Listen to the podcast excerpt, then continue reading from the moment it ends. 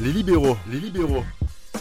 Le podcast qui revient sur le football de notre enfance. On va passer au troisième chapitre de ce podcast en s'intéressant aux plus beaux matchs que nous avons vus durant le football de notre âge adulte.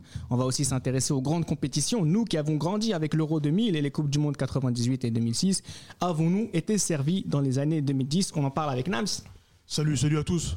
avec Samuel, Hello. avec Damaz Salut à tous. et Rudolf aussi. Aïe, aïe, aïe. Alors, première question, on va faire un petit tour de table. Ceux qui sont autour de nous peuvent intervenir aussi.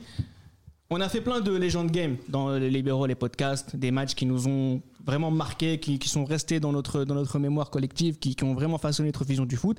Année 2010, citez-moi des matchs qui vous ont marqué. Nams, tout de suite un match comme ça où tu et on en parle sur, on en parle dessus. Ouais, je, bah, je dirais d'abord, c'est un match que j'ai pas vu. euh, Le jour J. J'avais plus internet. J'avais plus internet. Internet s'était coupé. Donc le 30 novembre 2010. Les mauvais paiements. J'ai pas vu, j'ai pas vu le match, euh, le, le Barça Real, mais Le 5-0 ouais, mon ex de l'époque était à Barcelone, donc en plus j'avais pas de crédit, donc j'avais ouais, les- j'avais pas, j'avais pas de crédit texto, donc je pouvais pas envoyer de messages. Je reçois des messages, mes potes m'envoient des messages. Donc moi je me demande, je, je commence à comprendre que le, le Barça euh, corrige le Real, mais je, suis pas au courant du sport, euh, du score. Donc le lendemain matin, je me réveille, Eurosport matin, je vois 5-0. Là, je suis choqué, je vois un long, déjà, je vois d'abord un long résumé du match. je comprends que je vois que c'est un récital, Ramos qui pète les plombs, qui fait des gifles et tout. Et ouais, c'était. Après, quand je l'ai vu, je l'ai vu un peu plus tard, et vraiment, c'est un récital. Moi, je voyais peut-être le, Real gagner ce match, mais quand je vois 5-0, tu vois un Mourinho totalement KO, un Ronaldo sans, sans armes abattu, tu te dis, ouais, là, c'est une gifle mémorable. Barça Real, on a parlé de Cristiano Ronaldo, Messi, on les avait tous les deux dans le même championnat, on les a vus s'affronter en Ligue des Champions. C'était l'affiche de la décennie 2010. Bah, 80% des matchs Real Barça qu'on a vu sur cette période, c'était des gros matchs, on va pas se mentir. hein. Surtout euh, les duels Mourinho-Guardiola, que ça soit en coupe. Ils nous ont fait quand même regarder la Coupe du Roi. Genre euh, des mecs qui avaient rien à voir avec le Real et le Barça, on a allé regarder la- les matchs de Coupe du Roi. Genre, oh là là. on en a eu pour notre temps. Il y en a eu, euh, il y avait- il y avait des, des 8 matchs dans l'année. des chichas. Et, ouais, des super et des super coupes d'Espagne, genre le trophée des champions espagnols, on regardait genre des terres. Ah, David Donc, euh, Villas, franchement, ils- ils ont- ils- franchement, tous les matchs étaient importants. Euh, les Real Barça, on s'est régalé. Un match euh, Damas. Le Bayern. qui- Non, non, non, non, on pas, n'a su- vu. ah, surtout, Ah, si, surtout pas si. eux. Sur- Surtout pas eux. Moi, c'est le Borussia Dortmund face au Real Madrid. Le avec 4, euh, le 4-0, notamment la phrase de, de, de 4-1, pardon. La phrase de Jürgen Klopp qui avait dit on battra le Real si on bloque Xabi Alonso. Je m'en souviens que Gilles Christ avait très mal pris euh, cette, euh, cette phrase de la part de Jürgen Klopp en se disant mais c'est qui Klopp, comment il peut parler? Et après, voilà, 4-0. Donc, c'est. moi, j'étais en totale jouissance. Et cette défaite 2013 m'a fait, m'a fait très très mal. Le jour de naissance de Robert Lewandowski. Il y a- il y a- Effectivement. Il y a la, les- les- les- la finale Atl- Atlético Real, la deuxième. Laquelle? La Ah, deuxième. 2016, La deuxième, ouais, Milan. J'ai bien aimé la deuxième. La première. euh, Non, il y avait, un- il y avait un petit suspense en fait, dans le. C'était une- Non, mais c'était. c'était une finale, c'était une finale en fait, il y avait de la tension en fait. Il y avait, tu vois, il y avait, il y avait un truc. Il y avait Griezmann qui voulait porter ses couilles un peu, tu vois, il y avait, on, on- on se plaint de pas avoir eu de beaucoup, d'avoir des matchs où, où genre euh, il y a, des, il y a des, des gros scores, des choses comme ça. Pour une fois, on a eu une finale avec euh, 1-1, ça a fini au tir au but. C'est pas Real Juventus où il y a eu 4-1, tu vois. Ah, c'est- Sauf que ça, la Real Juventus, attends, la Juventus, on, on s'attendait à une grosse affiche, au final on a été déçus. Yo, yo, yo, yo, what's going on? Ouais, hey, nigga. Comment tu parles, frérot Attends, attends. Non, mais ce, ce Real Juve, la première mi-temps, c'était d'un niveau incroyable. Merci. Le- la première mi-temps, si t'es neutre, c'est- la première mi-temps, c'est d'un très très très haut niveau. Après, la Juve ne pouvait pas tenir comme ça. Ils Le font des bagarres, frère, pour des femmes ou je sais pas ce qu'ils font, Mais le bon enfoirés. touche du Real, le bon touche du Real est extraordinaire. Allegri avait mis toutes ses armes offensives sur le terrain, Mandzukic à gauche, etc. Piaka s'était fait les ligaments, mais la première mi-temps, c'était du très haut niveau. Moi, il y a un match dont, dont je parle beaucoup, c'est euh, Rudolf, c'est le match Juventus-Barcelone de la finale de 2015. Euh, comme disait J-Chris, euh, cette finale c'était un peu euh, genre les Beatles de, de, de Barça, donc de la MSN. Et justement, en fait, moi, s'il y a quelque chose que je peux retenir, c'est justement, c'est la période euh, de, de ce Barça-là à partir de janvier 2015, où en fait tous les matchs, même en championnat, tu les regardes, mais avec euh, c'est du spectacle chaque Ouais. semaine en fait, et tu pètes les plombs jusqu'à cette euh, ouais des, des, des scores euh, à foison, des buts à foison, la MSN à son paroxysme. Et euh, bah, du coup, bah, en fait, la- cette finale-là, elle vient ponctuer ce, ce, grand, champagne. ce, ce champagne-là. Et je pense que le- le Barça aurait pu être plus dur avec la Juve ce jour-là. Mais ça reste une finale, ça reste un- une grande équipe en face. Donc euh, voilà. Pour- Pour moi, euh, le meilleur match de cette décennie avec des champions, c'est Bayern Juve 2016. Je pense qu'il fait partie du top 3. L'aller ou le retour Le retour, le retour, le retour. Même les deux, hein. Même les deux, hein. Aussi, hein. Le Denis il était oufissime avec la bagarre Lewandowski, Mandzukic, là, ils font un tête à Mais même les deux, hein. Même le match aller-retour est de très très haut niveau. Hein. deux à la Juventus, à Turin. On a eu peur, on a eu peur pour la Juve, Ouais. on a eu peur pour la Juve notamment pour le match Faut que je vous aller. dise, eh, J'ai jamais été aussi heureux d'une défaite. J'étais pas triste. J'étais pas triste pour cette défaite. Parce que la Juve, elle a tout donné. Le match, il était, il était mémorable. J'étais- Non, mais- Quand Quadrado il a marqué, j'ai enlevé mon t-shirt. J'ai j'ai gli- j'ai glissé sur mes genoux dans, dans ma chambre, j'ai glissé sur les genoux.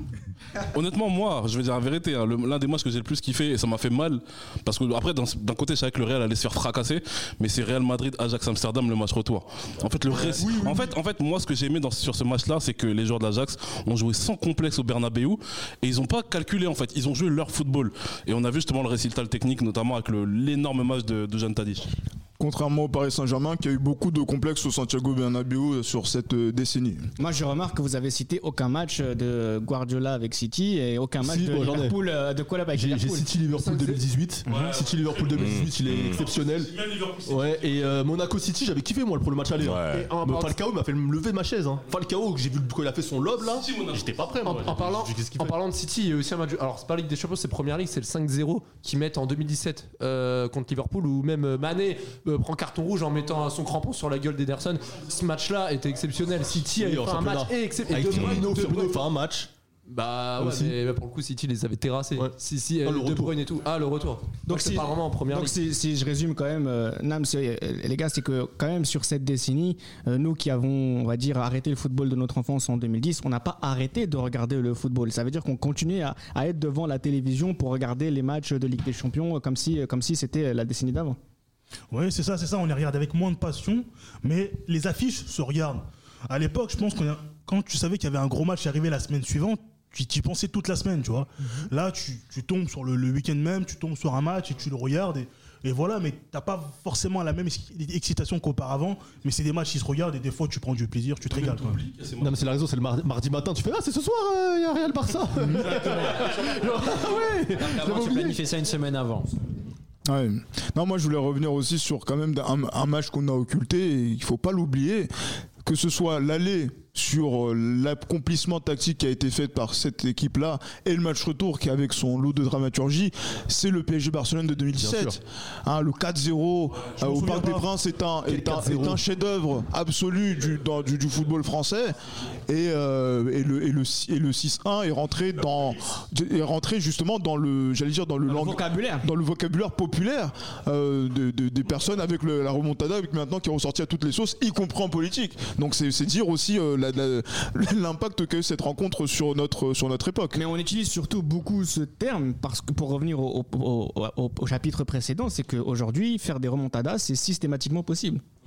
Ben, la porte, elle est ouverte justement à ce type de phénomène qui échappe no- notamment pour la période libéraux où on se dit généralement avec le, le- le psyché italien que nous avons, quand on ouvre le score, c'est souvent très compliqué de remonter les choses. Alors après, on a été tous été étonnés par rapport au Liverpool Milan AC 2005, si on fait le parallèle, avec en effet cette première mi-temps milanaise qui a été exceptionnelle. Moi, à l'époque, je supportais Liverpool de Benitez, c'était pas un secret. Mais quand tu regardes la première mi-temps, eh frère, tu veux dire quoi? Et en fait, mais ça- moi je me souvenais devant la télé, en plus c'était juste avant euh, les, les, les, les, euh, le- les résultats du conseil de place du troisième trimestre et tout, je en seconde, j'étais j'étais vraiment dans une période très très charnue.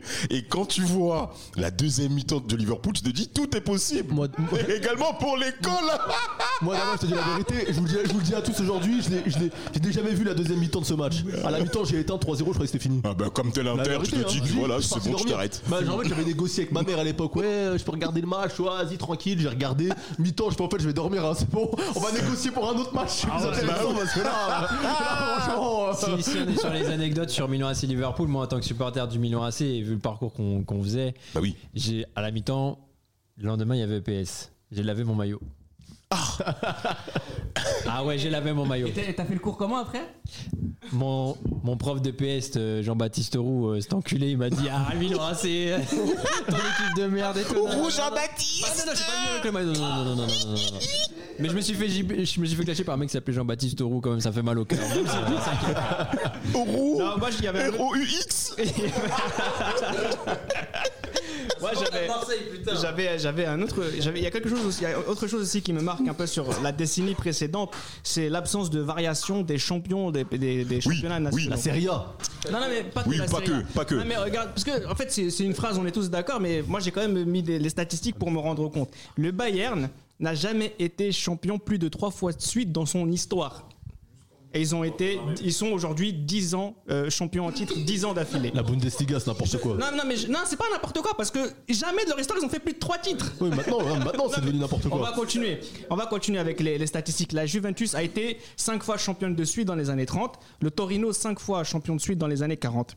Le Milan AC a gagné le championnat 3 fois de suite entre 91 et 94. C'était un record avant qui va être battu, qui va être battu par l'Inter post Calciopoli. Donc Bien encore sûr. une fois, une équipe qui gagne plusieurs fois le championnat d'affilée, notamment dans le football d'enfance, c'était quasiment impossible. La Juve a été championne Bien 9 sûr. fois d'affilée. En Espagne, c'est différent, mais on a plusieurs fois vu euh, le Real faire des séries de 5 ou 6. Euh, là, aujourd'hui, en France, le PSG fait quasiment euh, cavalier seul. En Angleterre, c'est peut-être le seul championnat où il y a encore des, des clubs qui la. France, dans les années 2000, on a vécu un peu la même chose avec, Avec euh, Lyon. avec Lyon. Avec donc euh, là, au final, tu as quand même eu deux Monaco et Lille, compris des- sur le Paris Saint-Germain. Mais c'est vrai qu'il y a encore, et Montpellier aussi. Donc au final, ça revient à peu près au même. à part l'Angleterre où ça se dispute encore, c'est quand même assez fascinant. Ça, c'est quelque chose, encore une fois, qui est nouveau dans notre football. Un, c'est nouveau. Et surtout, ça, ça va, ça va, il y a- il y a une baisse d'attrait par rapport aux championnats nationaux qui est évidente. Je prends un exemple classique. La chaîne Sport Plus, qu'on a plusieurs fois complimenté sur la, sur notamment le podcast Libéraux. On avait, on avait, on avait des, on avait des confrontations à 15h30 pour le championnat d'Allemagne. Ma mère, elle me disait, mais Damas, faut sortir, va t'amuser dehors, regarde, il fait beau et tout, viens de là. Mais il y avait un match, il y avait Werder de Brême, Hambourg. Werder de Brême, Hambourg, c'est pas des équipes qui vont malheureusement être championnes dans la régularité. Mais il est hors de question de quitter la maison, de quitter la télé et même de retenir le pipi que tu dois faire à la pause pour regarder les rencontres. Parce que le- les équipes et surtout la, composition des deux équipes en question, Reda, pour, revenir sur ce point-là, t'avais des joueurs de haut niveau qui composaient ces clubs-là et qui pouvaient donc faire front au Bayern Munich. Donc là, c'est l'exemple de la Bundesliga. Et quand on regarde même les matchs clés par rapport à une rencontre, quand on entre la période printanière, on, a vu plusieurs fois la Juve échouer. On a vu le Bayern échouer. Comme le Real et le Barça, durant une période clé où les titres se jouent justement euh, dans ce temps-là. Et ben malheureusement, aujourd'hui, on, a l'impression, on va absolument faire le lien après, c'est que tu as des équipes qui sont 13e, 12e de, de- de championnat national qui vont affronter le Real Madrid en ayant qui vont perdre 30% de leurs moyens parce qu'ils vont se dire c'est le Real, parce qu'ils vont se dire c'est le Bayern. Donc moi personnellement quand je suis connecté et que je suis là, ça m'emmerde. Ça m'emmerde frère. Et aujourd'hui il moi, y a je tout trouve que ça. C'est plus les concurrents directs qui perdent des points plus que parce qu'en fait les gros les gros ça leur arrive de faire des faux pas mais c'est plus les concurrents Oui, qui n'en bénéficient- bénéficient pas. Après la différence euh, Reda euh, se, se plaint de ça mais en fait c'est carrément à cause de, de l'écart de budget qui maintenant euh, Colossal. est devenu trop colossal. C'est-à-dire qu'avant avant euh, t'avais plusieurs équipes qui pouvaient concurrencer qui avaient à peu près des budgets équivalents. Aujourd'hui c'est plus c'est plus le cas. T'as as, t'as un gros club par euh, par pays qui a un budget stratosphérique et le reste euh, essaye de ramasser les miettes. Le Bayern maintenant il n'y a pas de concurrent en Allemagne. À l'époque quand tu regardais un peu euh, euh, que ça soit Dortmund ou le Werder ou même Stuttgart une année aussi qui avait été euh, qui avait été bon. C'est les effectifs n'étaient pas aussi euh, aussi des, Déséquilibrés. qu'aujourd'hui tu vois. Bien sûr. c'est, c'est- pour moi, c'est tout simplement la conséquence de l'arrêt Bosman. C'est euh, aujourd'hui, l'arrêt Bosman a permis euh, à certaines équipes avec les euh, avec euh, les, les plus grosses finances de pouvoir créer des super équipes et de pouvoir dominer euh, leur championnat. C'est un peu comme euh, dans le monde des entreprises, les GAFA, les GAFA, Avalent tout. Google, Apple, Facebook, ils avalent tout. Dès qu'il y a un petit concurrent qui commence à devenir gros, ils le, ils le rachètent, ils le rachètent et hop, on n'en parle plus. Terminé. C'est voilà maintenant c'est euh, voilà là, pour moi c'est l'arrêt Bosman qui euh, qui euh, c'est la, c'est la- la dernière conséquence euh, la dernière conséquence de l'arrêt Bosman. C'est, Ça, euh, ça veut dire qu'on a une concentration de tous les joueurs nationaux dans les meilleurs clubs du pays et on se retrouve avec un seul club en Italie, un seul club en France, un seul club en Allemagne, deux clubs, au- deux clubs ou trois en Espagne, deux clubs ou trois en, En Angleterre. en Angleterre. Sans parler de la crise financière qui a touché beaucoup de clubs. qui sont contraints de recruter des joueurs gratuitement, euh, gratuitement, des joueurs au rabais. Euh, les ambitions en même temps baissent. Donc c'est pour ça qu'on voit que la Juve recrute intelligemment, Des recrute clubs bien. qui bossent mal aussi. Ouais, des clubs aussi qui, bossent mal. Des clubs qui bossent mal. Et, et je parle vraiment au début des années 2010. La Juve bosse bien, nou- une nouvelle, euh, nouvelle ère. Les autres sont un peu à la ramasse. L'Inter a du mal à digérer, l'Inter a du mal à digérer son, son sacre de 2010, son triplé de 2010. Tout à fait. Pendant du- plusieurs années. Le Milan, euh, plus d'argent. Berlusconi qui fait tout un stratagème. Terminé. Donc c'est c'est très compliqué à partir de là. Euh, la Juve se, se- se- se renforce année après année sans grande difficulté. Et dans les autres championnats, c'est un peu pareil. Real, euh, Barça, et à Valence qui, début des années 2000, était quand même une équipe qui tenait la dragée haute. Bah, c'est un faire-valoir. C'est un faire-valoir et c'est les deux équipes qui se, qui se tirent la bourre. On a l'impression, pour suivre les propos de Nams, on a l'impression que les clubs qui sont présents dans ces championnats nationaux sont plus rattachés à des contrats de sponsoring en étant européens, en arrivant à la huitième place, en arrivant à la dixième place, parce qu'il y a une forme de rémunération qui échappe à beaucoup euh, d'observateurs du football, à beaucoup de spectateurs qui, ont leur décodeur, on se dit mais pourquoi ils jouent bien? Pourquoi ils sont que 13e Pourquoi ils n'envisagent pas d'aller un peu plus haut? Mais parce qu'il y a une rémunération tablée qui est fixée et qui se disent ben, on arrive dixième, c'est parfait, on a peut-être une, un- une différence de but de moins 24, on s'en bat les reins. Et moi, c'est des choses qui me dérangent. Manchester United cette année est sixième de, de, de, de première ligue, je crois. Ils sont pas en crise. Et ils ont ils sont à zéro différence de but. On n'a jamais vu ça de notre histoire. Mais, mais justement, c'est bon, ouais, c'est la faute de ces clubs-là. Parce qu'en fait, tu regardes en Angleterre, on a eu Leicester.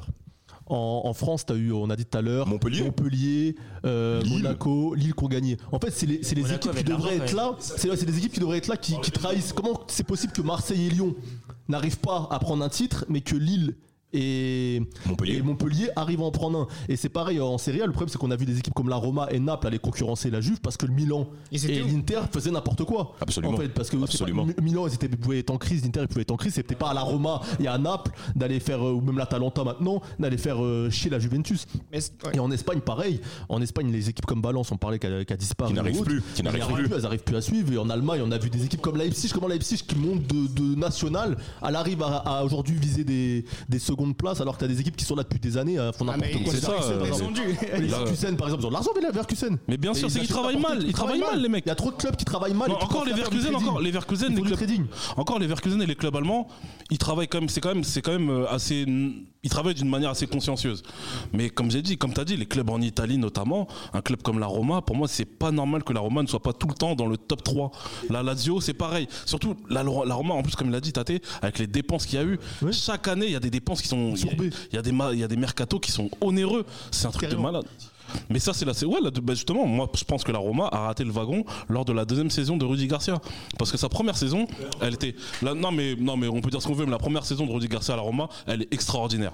Elle est extraordinaire. Et la deuxième saison, malheureusement, la deuxième bien, saison. Jusqu'à la défaite contre la Juve. Ouais, mais la Roma, la Roma, avant que Rudy Garcia arrive, la Roma, elle termine, je crois, deux, trois fois septième. Juste avant, ils finissent, ils perdent la finale de la, de la- de la Coupe d'Italie contre, contre la Lazio. Donc, c'est-à-dire que quand Rudy Garcia, il arrive justement avec ce, ce nouveau projet, c'est quelque chose qui est prometteur. Mais la deuxième saison, ils se sont enflammés. Ils ont acheté tout et n'importe qui, pour ne pas dire n'importe quoi. Mapu Yangambiwa, Itourbe, Gervinho, Ashley Cole. Partout Maicon, Itourbe. C'est c'est qui ça, Itourbe Le futur Messi. Ouais, le futur Messi, qui était argentin, qui a fini paraguayen. Et, euh, et voilà, et du coup, la Roma n'a pas, et la Roma malheureusement n'a pas, voilà, et la Roma n'a pas justement pris le, le bon wagon pour pouvoir, euh, pour pouvoir perdurer dans, dans, dans les hautes sphères du football italien. du trading maintenant. Mais la Roma il n'a jamais réussi à, à, en- entre guillemets, apprendre à, à gagner un championnat. Euh, Totti aurait dû euh, faire apprendre à ce club à gagner un championnat et c'est pour c'est là où il a pour moi le plus gros échec de Totti il aurait dû faire apprendre à la Roma en fait on dirait qu'il a jamais voulu gagner un, un scudetto en étant le leader euh, de l'équipe Et, Non, euh, Parce que c'était pas le cas en 2001. Ce qui est- Oui, c'est pas le cas en 2001. ce qui est, ce qui est assez intéressant aussi par rapport au fait qu'il y a que un ou deux clubs par championnat dans ce nouveau football fait qu'on va peut-être être plus intéressé à l'idée de regarder la Ligue des Champions à partir d'un certain tour plutôt que de Tout regarder les championnats. Le football de, de demain, euh, pour aller encore plus loin dans, dans cet élan, ça va être sûrement la, la Super League parce que si la Juve est tout le temps championne, si si le Bayern est tout le temps champion, si euh, le Barça est tout le temps champion, à un moment donné ils vont se dire vas-y on se fait chier, on va se battre entre nous euh, Mais match après match. mais par rapport à ce que tu vas dire, qu'est-ce qui va se passer pour l'Atalanta? Parce que l'Atalanta a quand même très bien travaillé sur les 5 à 6 dernières années. Ils vont disparaître parce que c'est une petite province italienne du Nord Mais ils sont- Moi, les, joueurs, ma- les joueurs, ils ont, ils ont pas déjà commencé à partir les uns après les autres Hein Oui, comment ça C'est une grosse ville. Non, c'est pas une province, mais c'est une, ville du Nord. Mais, mais c'est une petite ville du Nord, c'est vrai. Et même footballistiquement, c'est pareil aussi, malheureusement. Mais ils ont quand même fait de gros efforts. C'est une des plus belles histoires des années 2010, la- l'Atalanta. Donc avec le projet Super League, ça c'est va risquer de mais c'est disparaître. comme, c'est comme là Emery avec Villarreal. En fait, c'est des, des épiphénomènes. Ça se passe sur 2-3 ans et puis après ça redisparaît. Et on en parle plus Mais comme il a gagné une Coupe d'Europe malgré tout, ben, c'est- euh, Emery. Oui, oui, il a gagné une Coupe d'Europe après, mais l'Atalanta, euh, ils ont fait, toi, ils ont fait quart de finale de Ligue des Ouais, Même Champions. troisième de Serie A. En même temps, l'Atalanta avec les couleurs du maillot, comment tu veux qu'il perdure dans le temps? Les, les- les couleurs du plus beau maillot du monde, la seule chose que, euh, que l'on peut revendiquer. Les couleurs de tapis C'est toujours mieux que les couleurs du sang. El Diavolo. Les couleurs du diable, hein. El Diavolo, El je ne dirais pas le nom du diable. Le diable, le diable avait le corps rouge et, et les, les jambes noires. Et le ventre flasque. Ouais, comme- non mais ouais, je voudrais aussi qu'on s'intéresse un petit peu aussi aux, aux équipes nationales, un petit peu en, en termes de en termes de match. Forcément, le grand rendez-vous qu'on que l'on rate jamais, c'est la Coupe du Monde. Dans les années 2010, on a eu trois coupes du monde. On va s'intéresser surtout à celle de 2014 et, et celle de 2018 pour voir un petit peu comment on les a aperçues et qu'est-ce qu'elles disent du, du football euh, du, du football de cette décennie. La Coupe du Monde 2014, Nam, euh, tu la regardes comment? À 7 sur un mec. Non, non, non, non, non, mais la, ouais, la, la Coupe du Monde 14, je la regarde en étant assez curieux, en, étant, en ayant certaines attentes. Je suis curieux de voir le Brésil, ce que va faire le Brésil à domicile, de voir ce que peut faire l'Argentine. Et c'est globalement, globalement assez une Coupe du Monde plus que moyenne, voire décevante. Euh, on n'aura pas eu de grands matchs légendaires. Par exemple, je pense à, à l'Argentine-Iran, où l'Argentine marque, euh, Messi marque à la dernière minute.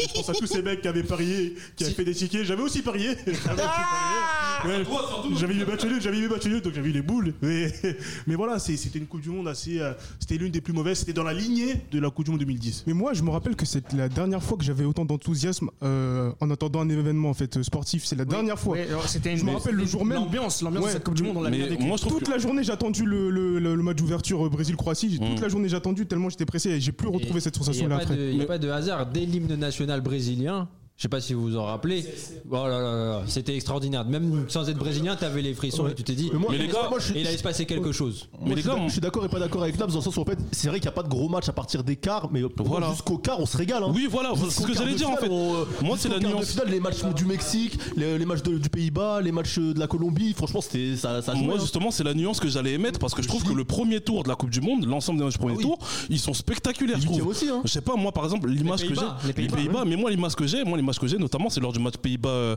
Pays-Bas Australie. Il y a les Pays-Bas qui ouvrent le score, coup d'envoi, longue transversale pour Cahill, La volée, barre en trans. J'ai j'ai crié ma race frère, Ah, mais- j'étais mais comme un fou. hein, Non, c'était Mexique, c'était euh, ouais, c'était beau. Franchement, il y avait il y avait beaucoup de beaux matchs. Il y avait beaucoup de beaux matchs et c'est à partir des quarts de finale justement Brésil. où ça commençait à se gâter. ouais. Si je me permets de répondre de répondre à cette question, pour ma part, pour moi, hein, le mondial 2010 est une trahison pour ma part, et j'attendais énormément du mondial 2014 parce que non, la coupe du monde, réunit toute personne qui regarde la télé concrètement. Et, par rapport à ce mondial 14, absolument. Et par rapport au mondial 14, moi je retiens l'idée que des joueurs qui étaient aux années 2010 il fallait qu'ils me montrent autre chose qui s'est passé pendant ce mondial 2010 en question. Et, et, et, et par Müller l'a fait, Kroos l'a Et fait. Müller l'a fait. Mais du, du- donc, d'où le, couronnement même de l'Allemagne. Mhm. Messi, mais même Messi a fait même un grand mondial. De toute manière, il a tout donné pour avoir ce titre-là, mais ça lui a échappé. Et moi, par rapport à ce Neymar aussi a fait un bon mondial. et moi, par rapport à ce mondial 14, mondial. il y a un joueur que j'aimerais surtout mettre en lumière, c'est Rames Rodriguez, Incroyable. qui a été meilleur buteur de, du, en, en jouant numéro 10, parce que ça, but, ouais. parce que 6 buts, parce que c'est un poste qui, dis- qui commençait à disparaître dans le monde du football. En jouant 10, il s'est permis d'être meilleur buteur du mondial, et ce qui est même, et ce qui est même fou, c'est après son transfert au Real. C'est Ouais, moi, beau. Sur- Surtout, dommage, que, le- surtout que le Real Madrid avait une tradition, même en 2010 avec Kedira et Ozil, de recruter, on va dire, les révélations avec Na- Keylor Navas aussi, qui est recruté, je crois, euh, en 2014 également. Après la Coupe du Monde, il a fait une Coupe du Monde extraordinaire. Hommage aussi à la, au Costa Rica qui a fait quart de finale et qui est sorti de la poule de la mort. Keylor Navas. Et c'est pour ça que je voulais revenir sur ce qu'avait dit Rudolph. C'est vrai qu'il y avait une hype parce qu'on n'avait jamais vu, vécu de notre vivant une Coupe du Monde dans le pays du football, en fait, au Brésil. Bien sûr. Et toute cette dimension-là et le fait que les pays sud-américains ont tous répondu présent, quasiment latin, oui. euh, a fait que et Messi, Ronaldo, voilà. Et tout ça a fait que bah, cette Coupe du Monde là pour moi a été une très grande réussite malgré la période un peu vaste qu'on a Puis vécue t'as une, après puis 2010. t'as une finale Argentine-Allemagne Si, si. qui reste une grosse, euh, une grosse affiche au final. Et puis euh, moi, je vous le dis, euh, j'étais hypé après quand Neymar Rames. Moi, après, je croyais quand il a signé au Real Rames, euh, quand il allait avoir un nouveau duel euh, Real Barça avec les deux cracks et tout, je me suis endormi, j'étais comme un fou. Mais Reda. je me suis fait trahir par les deux, ça va pas. Pourquoi, pourquoi, franchement, quand on a vu l'hymne national pour cette demi-finale de Coupe du Monde, euh, Brésil-Allemagne, en fait, avant même de parler du score, il y a déjà l'hymne national où, où David Luiz se permet de prendre le maillot de Neymar pendant l'hymne national, en train de crier.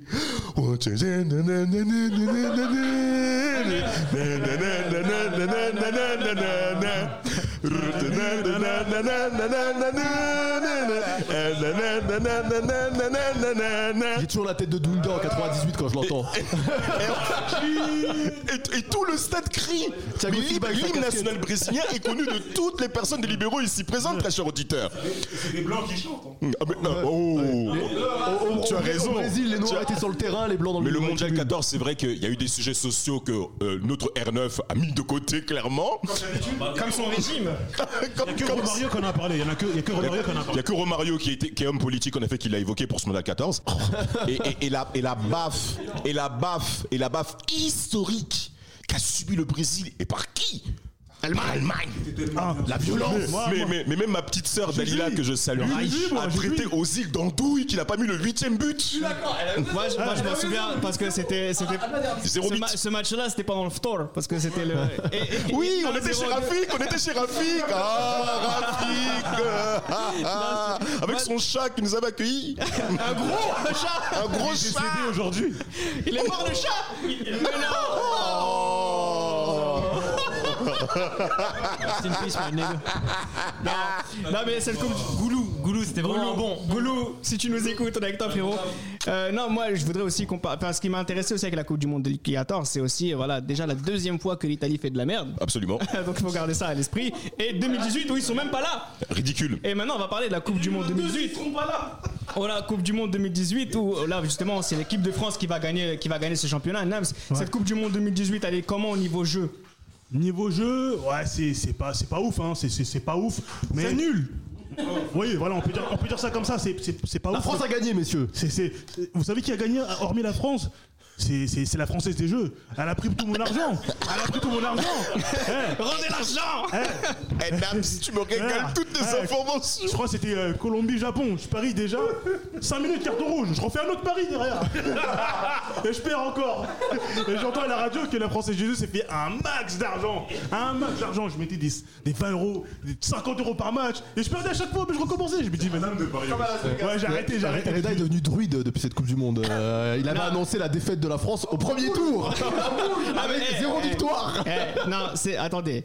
Ça- Non mais ce qui est intéressant avec cette Coupe du Monde, si on peut rester sérieux quelques instants, Oui. c'est que cette Coupe du Monde là, elle a. Enfin moi, je, sur le moment, j'étais tellement omnibilé par l'équipe de France et je voyais le niveau de l'équipe de France. J'imaginais pas une seule seconde que cette équipe était capable d'aller en, en Coupe du Monde. Visiblement, vous, vous l'avez vu. Non. Mais ce qui est intéressant, c'était surtout le, le vide intersidéral des autres effectifs. C'est ça. Les autres effectifs de, de cette Coupe du Monde 2018, je suis désolé, ils sont complètement nuls. Donc si j'avais, ah, j'étais déjà un petit peu Sauf cuit niveau- J'étais déjà niveau euh, QI footballistiquement à cette époque-là depuis quelques années déjà, mais j'essayais quand même de me retenir. Ligue des Champions 17 surtout. non, depuis ouais, non, franchement, moi c'est Wolfsburg euh, Real 2016, mais après, après, ça n'est mieux que confirmé. Non, non, c'est pas la Juve, euh, ne soyez pas rapides, c'est pas, c'est- pas Juve Real. Non, Juve Real, c'est le- le point final. Voilà, le point final. Voilà. Oublie frérot. C'est pour toi. Non, parce que celui que c'est- le match qui m'a dit frérot, oublie le football, c'est le, c'est le, le carton rouge de Buffon, le 3-1. Il m'a dit frérot, le football, Ah. tu- ça va pas revenir. Et quand je vois euh, les- Loris, qui, Loris qui n'a jamais gagné un seul titre et qui soulève la Coupe du Monde, je me suis dit non, le football c'est vraiment terminé. Mais ça, c'est mon point de vue. Bah. Mais justement, je suis désolé, cette Coupe du Monde, quand vous regardez les effectifs. Euh, je parle même pas des absents qui allaient se faire foutre, les Italiens ils sont claqués, Bien sont sûr, y a bien pas de sûr, souci. bien sûr. Quand vous regardez le niveau des effectifs, quand vous regardez la compétition de Neymar, je rappelle en chapitre 1, on avait dit qu'il nous avait trahi. Souvenez-vous de sa compétition. C'était lui qui devait Absolument. l'affront euh, brésilien de la, de la Coupe du Monde précédente. 14. Mhm. Euh, part, il y a peut-être la Belgique qui a, qui a respecté le rang, on va dire, du, de, la, de la surprise et qui est allé jusqu'au bout. Euh, L'équipe de France qui, sur 7 matchs, a, a broyé tout le monde, sur 6 matchs, qui a broyé tout le monde. Je suis désolé, on peut rien retenir de cette Coupe du Monde. Mais en fait, ce qui est frustrant, c'est qu'on n'a pas vu de grands talents émerger émergé au travers de ce mondial. On n'a pas vu non plus, mais même des coups francs directs, ça a totalement disparu. Il n'y a plus de coups francs directs dans le foot de très très haut niveau. Il n'y en a plus, hormis Ronaldo au premier tour face à l'Espagne, ce match qui. Un match encore une fois trompe-œil, hein, parce que ça fait maintenant des années que le Portugal ne joue plus bien au football. Bah, depuis, de- depuis 2016. On s'ennuie par les Portugais qui nous ont plusieurs fois 2016. impressionnés. Depuis 2016. Mais même à l'Euro 2016, ils ont été claqués, mon frère. Depuis 2016. Même 14, ils sont claqués premier tour, papa. Frère, frère, eh, l'Euro 2016, les Portugais, ils sont sortis de poule avec trois matchs nuls, frère. Ils se foutent de notre gueule. D'ailleurs, Ronaldo, pour je veux juste rajouter, quand il a sorti Cavani à Uruguay-Portugal pour l'aider à sortir du terrain, je me suis dit, bon, il- le, le ballon d'or c'est cuit, il voulait sauver son image et se dire, bon, bah peut-être en faisant ça que j'allais peut-être passer devant, Non. devant Modric ou quoi, mais bon, ça a comédie. pas- ça a pas marché. Mais ce qui est même fou, c'est que Messi sort l'après-midi par l'équipe de France, Ronaldo le soir. Et on est en huitième de finale. Donc euh, ce qui se passe, c'est que c'est les deux joueurs majeurs qui ont régné pendant les années 2010. Mais ce qui est frustrant, c'est que leur équipe nationale ne suit absolument pas le coup. Et moi, je prends, le point sur le fait que le Portugal m'a extrêmement déçu. Il y, a une, perte de niveau de la part des pays européens qui clairement ne jouent plus bien au football. En première ligne, bien entendu, l'Italie. Et, ce qui est même frustrant, c'est que moi, pour ce mondial 2018, j'ai des gros regrets par rapport à la Colombie et euh, la convalescence de James Rodriguez. Et c'est frustrant. La Colombie, c'était déjà une fin de, c'est déjà une fin de, une fin de cycle, hein, la Colombie, parce qu'on va dire le l'apogée. Moi, je pense que l'apogée justement de, de- de- on va dire d'une vraie équipe de la Colombie, c'est la Coupe du Monde 2014. Parce que rappelez-vous, rappelez-vous, rappelez-vous, en Colombie, dans l'équipe de, dans l'équipe de Colombie, tous les attaquants, et c'était des attaquants de très bon niveau. T'avais Falcao à l'époque qui pouvait jouer la Coupe du Monde. T'avais Baca à Séville, Jackson, Ma- Jackson Martinez, Teofilo Gutiérrez. T'avais, euh, t'avais Cuadrado qui était fort. Non, Zapata, il était pas encore là. Mais Quintero. il était pas encore là. T'avais Quintero qui était là, Quadrado. Comment Ouais, t'avais Ibar- Ibarbo, Ibarbo qui était un bon joueur de la Serie A à l'époque. hein. Ibarbo, un très bon joueur de la Serie A à l'époque. Camilo Zuniga, Pablo Armero, il y avait vraiment des, il y avait vraiment des très bons joueurs en Colombie à cette époque. Voilà, donc 2018, donc 2018, c'est vrai que 2018 c'est une véritable déception dans le sens où, comme tu l'as dit, il n'y a pas un joueur en fait qui a sublimé la compétition. Si bien que le, le, joueur- le- le titre de meilleur joueur de la compétition, on le donne à Modric, c'est ça? Mais Modric en soi, sa Coupe du Monde, elle n'est pas extraordinaire. Il fait une bonne Coupe du Monde. Après, pour le symbole, la Croatie va en finale de la Coupe du Monde, emmené par Modric, capitaine de l'équipe, leader sur le terrain et en dehors du terrain. Mais il n'y a pas un joueur qui était au-dessus de l'eau dans cette Coupe du Monde, comme on a pu le voir par exemple dans les années comme 2006 ou, 2000 ou 2000, euh, 2002 ou, ou 98 par Bah, exemple. même le duo Pogba-Kanté, pour, euh, pour rebondir un peu sur ce que tu viens Bah, de dire. déjà, dans cette Coupe du Monde 2018, tu avais une, t'avais, euh, une partie du, du tableau, c'était, c'était catastrophique. Tu avais la Russie, le Danemark, la Croatie, Oh là là. l'Angleterre. Ils étaient tous mauvais. La Tous Suède. mauvais. Quelle horreur. Vraiment tous mauvais, surtout la, la Russie. Mais aussi, ça, il y a depuis, en fait, depuis quelques années, on a des nouvelles règles. Comme on a parlé de l'Euro 2016. Où on a des troisièmes qui se qualifient et qui peuvent gagner la compétition sans, gagner, sans avoir gagné un match de poule.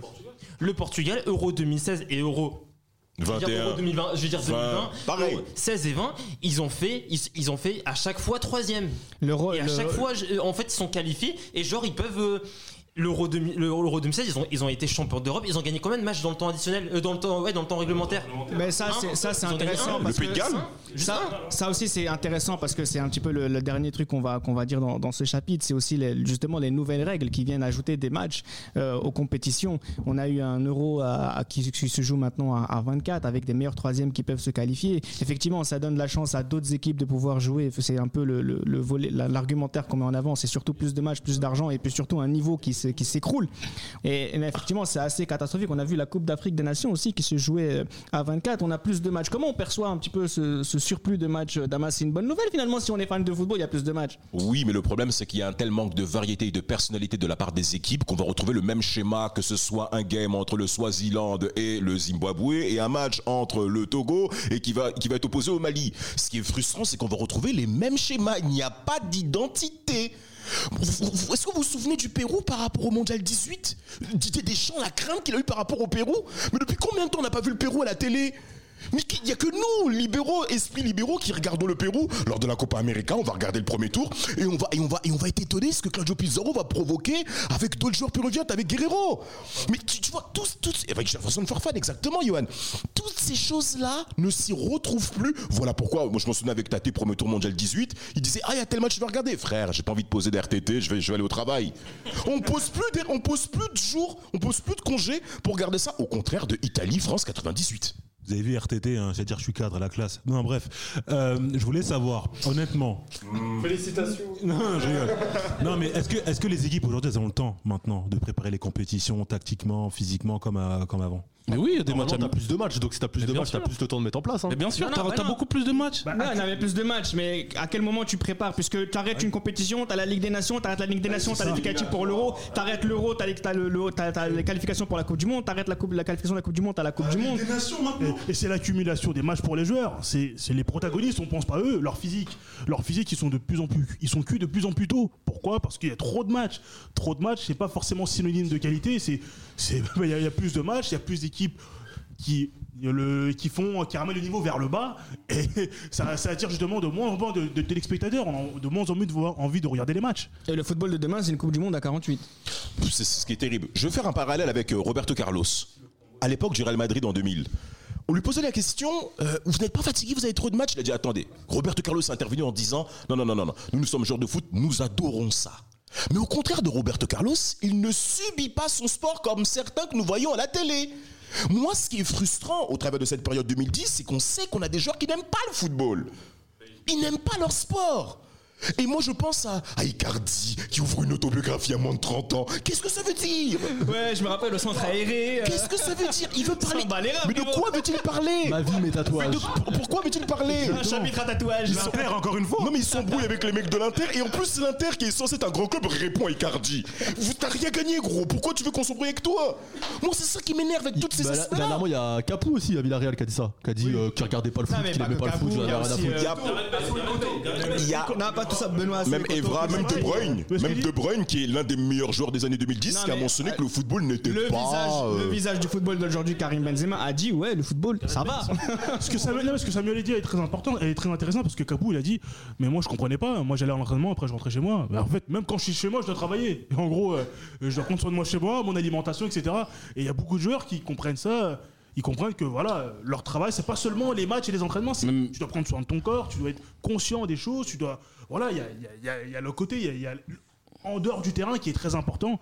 Et ce qui permet à des joueurs comme Modric 36 ans d'être encore présent et d'être encore un protagoniste à son âge si dans les années 2000 n'était pas possible tu avais 35 ans dépassé tu étais cuit. Là tu as 36 ans Benzema aura 35 ans ou a déjà Mais, 35 ans 35 mais Benzema, c'est le football d'avant déjà. c'est ça. donc ça veut dire qu'il est encore là. Ibrahimovic qui a 40 ans qui est encore présent. Football d'avant encore. c'est ça. Et ça en dit long ça en dit long de voir Mais- des joueurs aussi âgés euh, tenir le rythme de ce football là c'est synonyme de voilà c'est voilà. Mais les gars, si je vous dis Wales, golf, Real Madrid, in disorder, vous pensez à qui? Gareth Bale? Il s'en bat les couilles du football. Et ça, justement, cette, euh, ce- ce- ce- ce- cette affiche-là, cette, cette- ce truc qu'ils ont montré, les Gallois, ça montre à quel point aujourd'hui le football, ça devient secondaire pour beaucoup de footballeurs. Et Gareth Bale, qui est un joueur, qu'on le veuille ou non, du Real Madrid, on peut lui dire merci sur beaucoup de choses. C'est un joueur, justement, qui caractérise le fait que les footballeurs ne s'en ne s'en foutent, en fait, du foot aujourd'hui. C'est ça qui est problématique. C'est- le chapitre donc, qu'on va faire juste après. hein. On a quand même eu euh, pas mal de beaux matchs, hein, beaucoup de buts, beaucoup de beaux spectacles dans la décennie précédente. S'il fallait convaincre les gens que le football était un beau divertissement, les années 2010 nous ont servi et les années 2020 continuent dans cet élan avec une incertitude de plus en plus présente. Les scores sont de plus en plus fleuves. Parfait pour nous observateurs qui avons dû revoir notre manière d'observer notre sport préféré. Et c'est le quatrième et dernier chapitre de ce podcast, la culture football et son évolution.